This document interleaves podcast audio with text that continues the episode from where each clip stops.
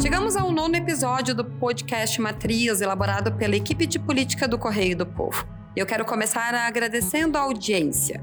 E como a ideia desse podcast é falar sobre a política local, não poderíamos deixar de tocar no assunto pacote de projetos enviado pelo governador Eduardo Leite à Assembleia Legislativa.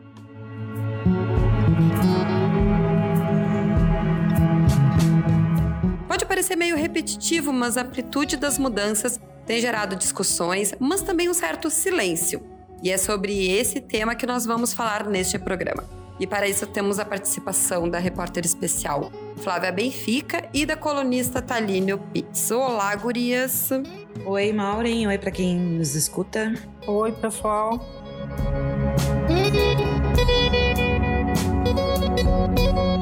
E por que exatamente estamos falando sobre isso? Faz quase duas semanas que o pacote foi entregue na Assembleia Legislativa. A gente tem acompanhado que desde esse período o governador tem feito vários movimentos para ampliar a discussão sobre a importância da aprovação dessas medidas e um exemplo bem claro foi a presença dele na semana passada no tradicional Tá na Mesa da Federação, que reuniu empresários e que ele recebeu muitos aplausos.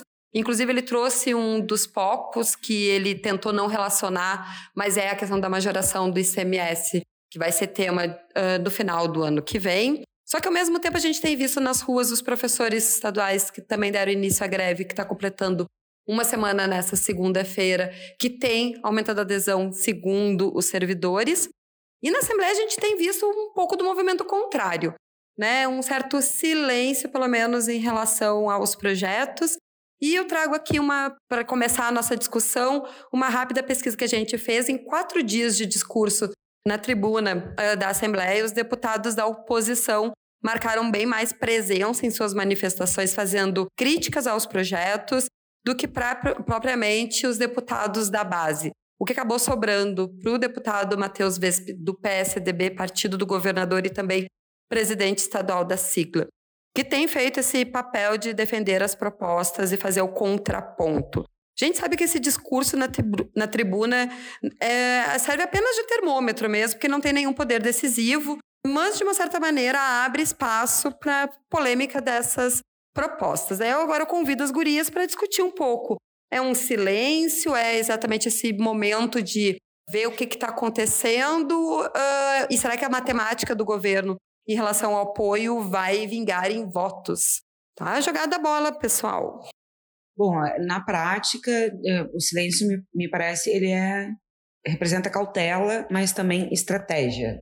Cautela porque é o, o, o pacote mais amplo e com a, a, defesa de uma reforma a mais profunda já apresentada por um governo no Rio Grande do Sul. Então, os deputados têm sim que fazer uma análise bastante crítica e criteriosa, detalhada desses projetos. Não são muitos projetos em número, mas as alterações que cada um deles traz, elas uh, são, são, são muito, muito amplas.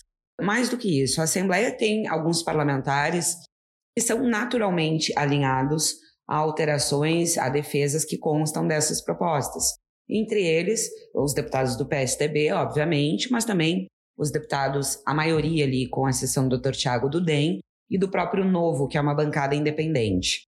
Tu mencionaste, Maureen, a greve dos CEPERS. Nós já falamos disso aqui algumas vezes. A greve dos professores ela tem um impacto muito grande para a própria categoria, para a comunidade escolar, para as famílias, para os alunos, mas ela não tem uma capacidade eh, de pressão tão grande sobre o governo e sobre os parlamentares. Os parlamentares já vêm sofrendo articulação e pressão de categorias do funcionalismo em loco, pessoalmente, por meio das bases no interior do Estado, com divulgação de e-mail, do telefone, do WhatsApp. Mas me parece que a cautela e a estratégia se deve muito para esperar o que vai acontecer a partir do início de dezembro. O pacote tem previsão de ser votado ali a partir do dia 17 de dezembro, antes do recesso, mas as assembleias das categorias da segurança pública majoritariamente vão acontecer no dia 5 de dezembro. E a segurança pública, sim, tem um outro peso, tanto na pressão uh, em relação ao governo, quanto também na pressão sobre os parlamentares. Então, eu acho que eles estão esperando, sim, para analisar os projetos, mas também para analisar o ambiente político que vai se criar, principalmente a partir da manifestação e a tendência é a opção pela greve de categorias da segurança pública. Eu acho importante acrescentar que, de novo, é, é interessante que as pessoas se perguntem por que PP, MDB e PTB não estão usando a tribuna para fazer a defesa do pacote. Tem todas essas questões que a Taline citou, a questão da cautela, enfim. Mas são as grandes siglas da base aliada. E o PP ainda é a sigla que comanda toda a articulação política do governo. É, assim, isso vai nos remeter a outras questões que a gente já tratou, ou seja, comanda a articulação política, mas essa é uma outra questão que está em aberto. É ou não é parte do núcleo duro do governo? Porque, pelo que a gente observa, o núcleo duro do governo. É técnico. Inclui o secretário da Fazenda, a secretária do Planejamento e o procurador-geral do Estado. Sendo que o procurador muitas vezes responde questionamentos que até a gestão anterior, o histórico, é de serem questionamentos que se endereçavam à Casa Civil.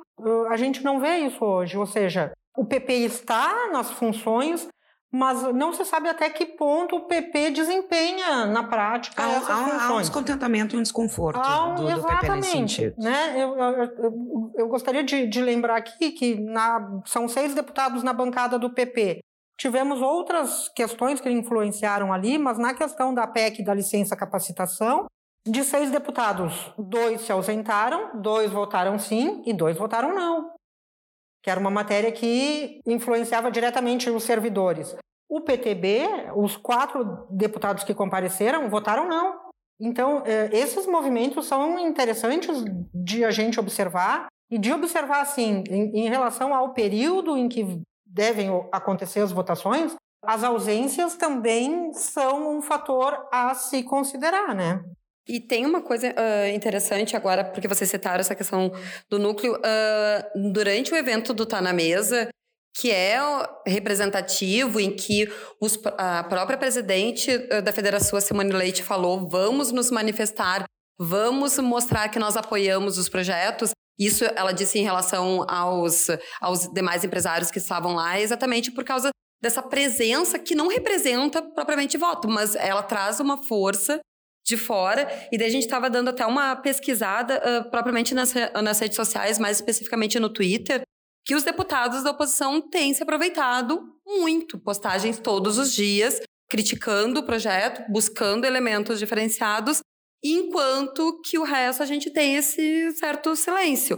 Eu conversei agora com o pouco antes da gente gravar com o deputado Fábio Branco, que é o coordenador da bancada do, do MDB, que tem oito deputados, e ele estava falando: ah, é, o pacote é amplo, a gente, eles estavam na expectativa de receber o relatório da, da análise técnica para poder depois definir, mas ele já tinha adiantado: olha, vai ter reunião com técnicos do governo para discutir alguns pontos, vai ter reunião com entidades, inclusive agora nessa segunda. Está previsto o um encontro com o CEPERS para poder receber, porque não parece que não tem, ninguém, não tem totalmente um jogo ganho. E ele disse que a ideia é tentar levar a bancada fechada.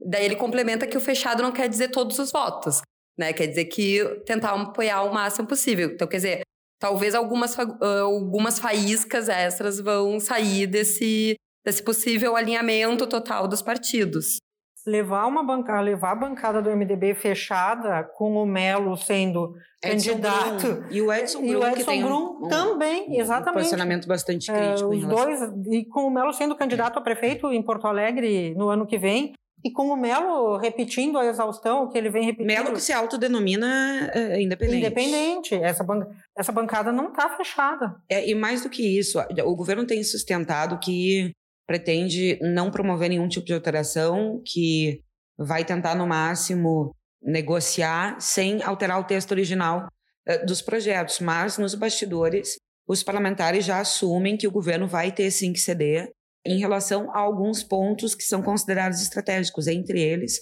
a instituição uh, de períodos de transição para a aplicação dessas uh, medidas colocadas nos projetos. Então, Claro que faz parte o governo sustentar o discurso de que não pretende ceder e pretende manter o texto original, Mas a gente sabe que ali na hora do plenário, para evitar uma derrota, o governo, sim, os governos acabam cedendo. Então, o que a gente pode esperar, eu não, não acredito que o governo, apesar da complexidade e da pressão, não acredito que o governo veja uh, majoritariamente esse pacote ser derrotado.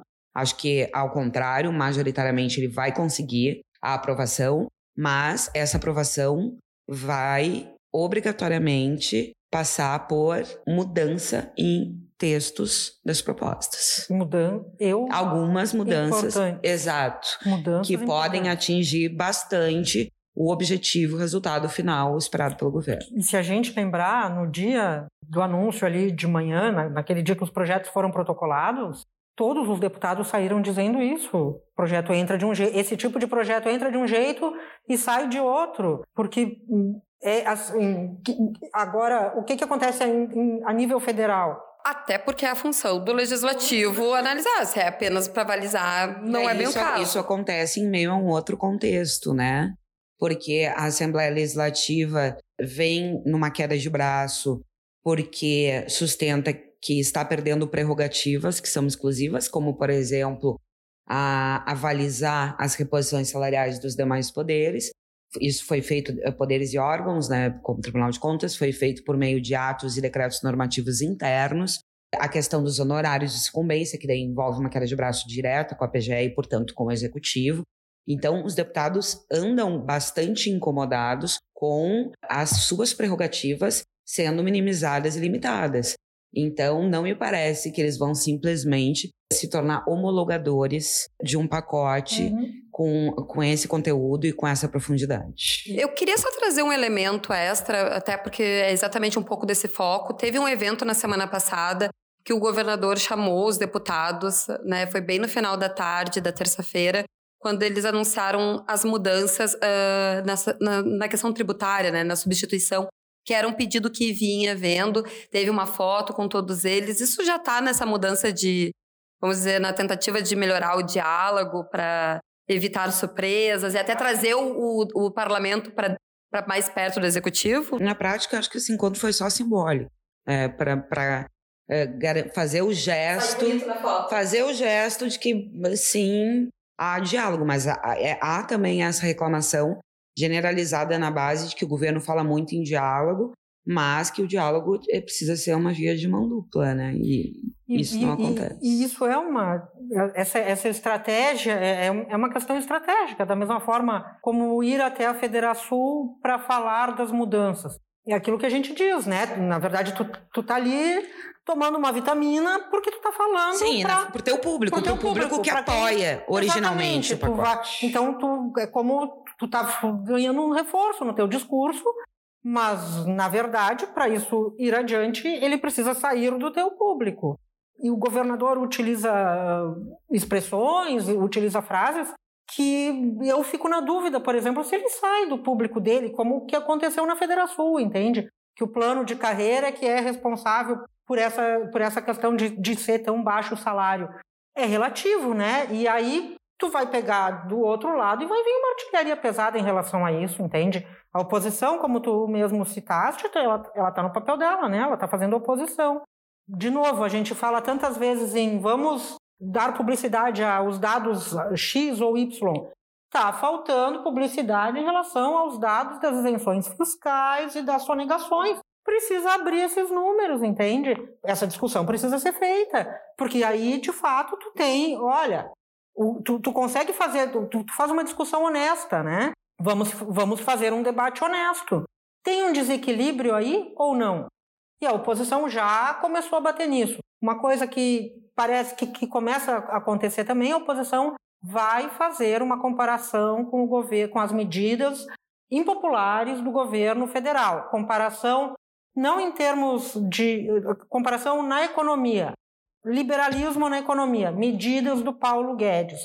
A oposição vai juntar, vai tentar juntar as mudanças propostas pelo Leite com as mudanças que vêm sendo propostas em cadeia pelo ministro da Economia, que, por sinal, tem muitas semelhanças. E aí o seguinte, o governo federal recuou da reforma administrativa. Recuou da reforma administrativa e levou um tempo que é rápido, mas, assim, levou um tempo para fazer uma reforma da Previdência, que o governador... E a reforma da Previdência não foi esse do governo federal. Foi, é, era Veio uma vontade... E era uma, era uma vontade majoritária do Congresso Nacional e dos mercados que têm muito poder e muita capacidade assim, de lobby e pressão. Um Exato. Não, mas a vitória não foi do governo. Não, mas é que eu, o que eu quero dizer é que aqui tu não vai fazer tão rápido isso, né? Assim, ele, ele, ele, ele tá tentando imprimir um ritmo que nem o governo federal consegue, entende? É, é complicado. Então, assim, eu não teria tanto otimismo assim em relação às. E tem uma outra questão importante em, em, relativa à pressão que eu mencionei antes rapidamente, mas é o interior. As bases dos deputados no interior, os, o, o, claro, os servidores vão para cima dos vereadores e prefeitos, e esses vereadores e prefeitos, muitos deles vão enfrentar as urnas no ano que vem. Então, eles vêm para cima dos deputados das suas bases. E isso acaba tendo reflexo, sim, na movimentação em plenário aqui na Assembleia. E dois detalhes, né? O PMDB, o MDB e o PP têm, o PP tem o maior número de prefeitos e vice, também vai, vai acabar né, avaliando tem, bem. Tem, tem bases fortes no interior.